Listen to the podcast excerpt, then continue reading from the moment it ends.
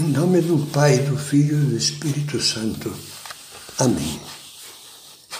Vinde, Espírito Santo, enchei os corações dos vossos fiéis e acendei neles o fogo do vosso amor. Enviai o vosso Espírito e tudo será criado e renovareis a face da terra. Continuando as nossas meditações sobre a língua, depois de ter falado da mentira, Dentro do dever de dizer sempre a verdade, é preciso comentar uma exceção.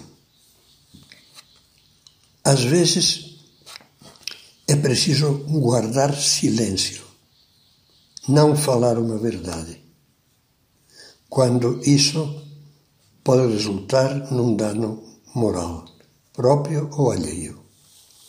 Vamos pensar um pouquinho. Há um direito à verdade e há um direito ao silêncio.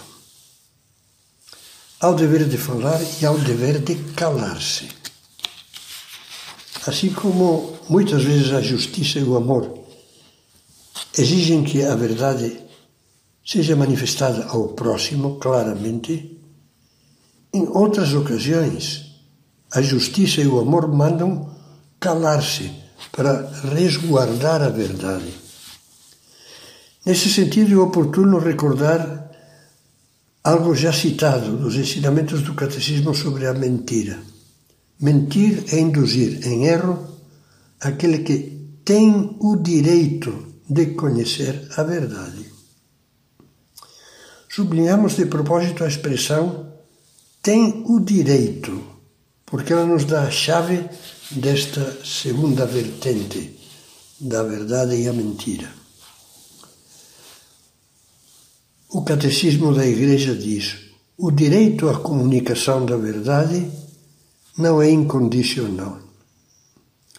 Cada um deve conformar a sua vida com o preceito evangélico do amor fraterno.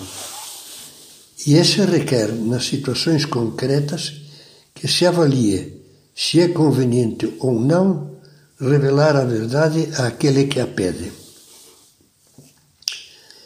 É sempre oportuno, vamos perguntar-nos, dizer a um doente o grau de gravidade do seu mal? Às vezes não é. Mas não seria uma grave omissão, continuamos a perguntar, esconder de um moribundo a situação crítica em que se encontra impedindo-o de se preparar com a recepção dos últimos sacramentos, sem dúvida, isso seria injustificável. O marido deve deixar aflita a esposa, narrando todos os detalhes da crise profissional que o ameaça, se não há necessidade ou uma conveniência bem clara. Não, não será mais caridoso evitar-lhe serenamente e com um sorriso um sofrimento perfeitamente inútil. Tem que saber ponderar, mas às vezes sim, pode não contar toda a gravidade da crise quando não é iminente, pois se fosse iminente para logo, teria que falar, lógico. Pelo contrário, não deverá falar quando for preciso viver uma especial confiança e apoio mútuos deverá. Acabamos de dizê-lo. Pode haver outros casos. Os casos são inúmeros, mas a regra de ouro é sempre a mesma: a caridade, a norma que Cristo nos ensinou. Tudo o que quiserdes que os homens vos façam, fazei vós a eles. E o contrário, o que não quereríamos que nos fizessem, a nós, não façamos aos demais. Vivemos num mundo em que tudo se ventila publicamente. Parece que todos têm o direito de perguntar, seja o que for, sobre a vida das pessoas e que estas têm o dever de falar tudo. Caso contrário, ficarão sob suspeita. Enfia-se o microfone e a câmera sem que se lhes tenham aberto as portas na intimidade dos lares se metem, nos ambientes profissionais e religiosos se metem sem pedir licença. Propõe-se questionários como condição prévia para seguir cursos simples que mais parecem um inquérito policial sobre a vida particular da pessoa. O mexerico é outro alto-falante, useiro e vezeiro, que espalha em público, entre amigos, parentes ou colegas, o que é de domínio estritamente privado. Já, já falamos disso. Um simples senso de decência indica que isto não está certo, e com toda a razão.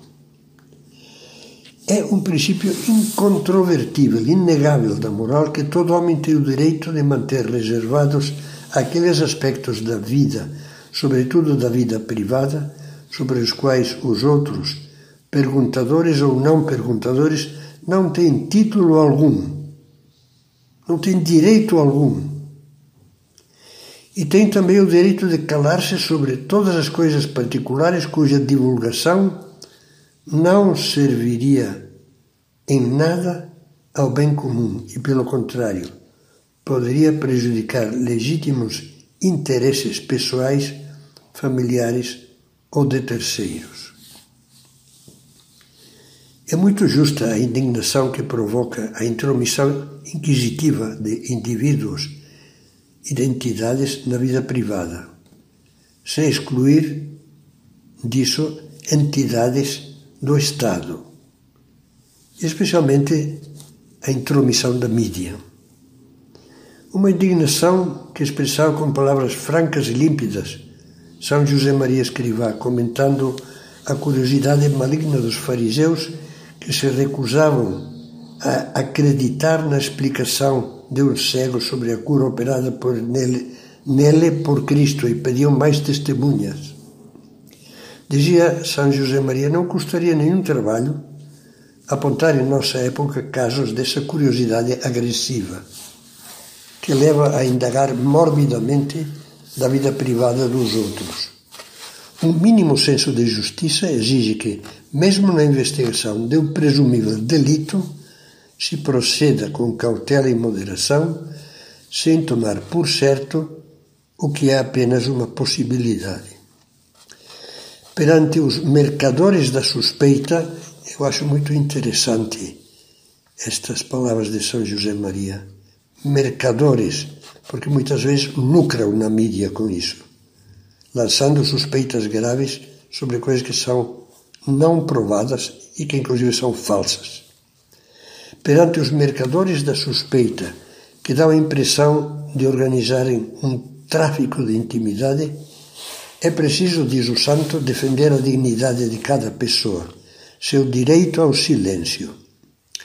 Costumam estar de acordo nesta defesa todos os homens honrados, sejam ou não cristãos, porque está em jogo um valor comum, a legítima decisão de cada qual de ser como é, de não se exibir, de conservar em justa e pudica reserva as suas alegrias as suas penas e dores de família e, sobretudo, de praticar o bem sem espetáculo, de ajudar os necessitados por puro amor, sem obrigação de publicar essas tarefas a serviço dos outros e muito menos de pôr a descoberto a intimidade da alma perante o olhar indiscreto e oblíquo de gente que nada sabe nem deseja saber da vida interior cristã, a não ser para zombar impiamente.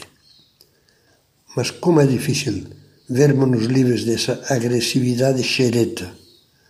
Multiplicaram seus métodos para não deixar o homem em paz, diz São José Maria.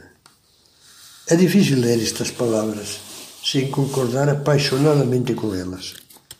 Em todo caso, não nos esqueçamos de que devemos começar aplicando-as a nós mesmos e as nossas curiosidades pessoais. Por acaso temos a consciência clara de que constitui uma falta moral, um pecado, abrir ou ler cartas alheias, ou agendas ou diários íntimos, sem a permissão da pessoa interessada?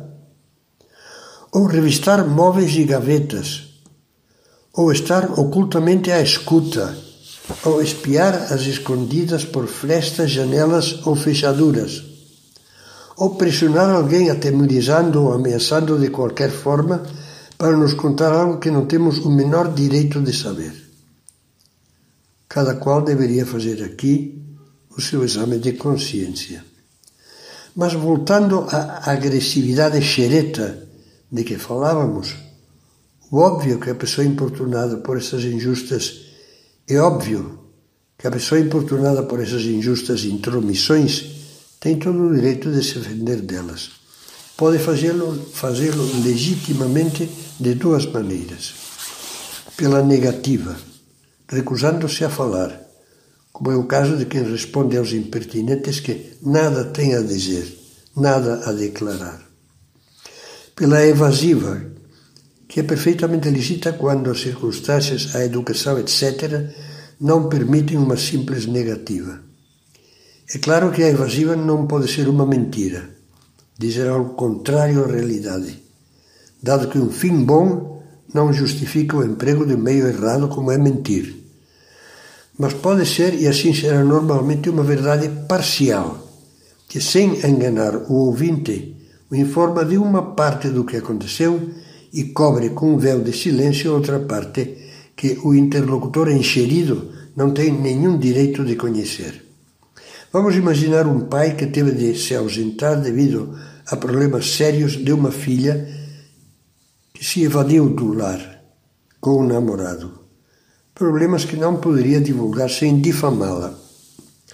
Ao perguntador impertinente pode responder com verdades parciais, que não encerram falsidade, mas não revelam que deve ser resguardado em defesa da fama da criatura. Pode dizer, por exemplo, tirei umas férias, de fato tirou férias do trabalho habitual, ou viajei a negócios, pois a expressão em bom vernáculo aplica-se também a assuntos familiares. Ou ela foi passar uns dias de descanso e preparar um concurso, etc. Disse que o silêncio é de ouro e há ocasiões em que é mais do que ouro, porque é amor e justiça. Vamos considerar isso algumas ocasiões na próxima meditação, em que a virtude consiste em permanecer calado.